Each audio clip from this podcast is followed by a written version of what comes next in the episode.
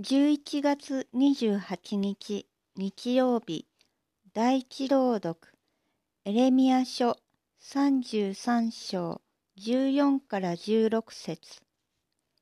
エレミアの予言見よ私がイスラエルの家とユダの家に恵みの約束を果たす日が来ると主は言われる。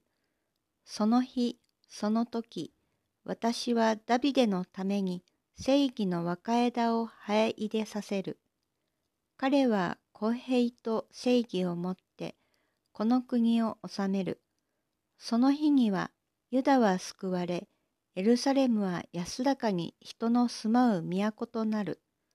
その名は、主は我らの救いと呼ばれるであろう。11月28日日曜日第二朗読。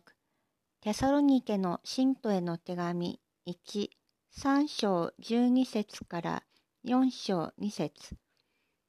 使徒パウロのテサロニケの教会への手紙。皆さんどうか主があなた方をお互いの愛とすべての人への愛とで豊かに満ち溢れさせてくださいますように。私たちがあなた方を愛しているように。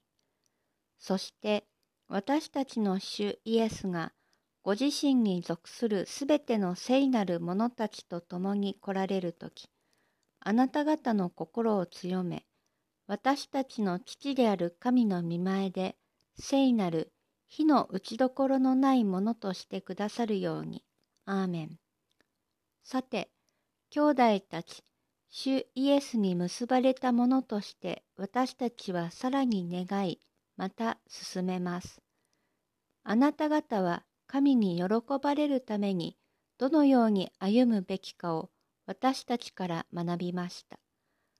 そして現にそのように歩んでいますが、どうかその歩みを今後もさらに続けてください。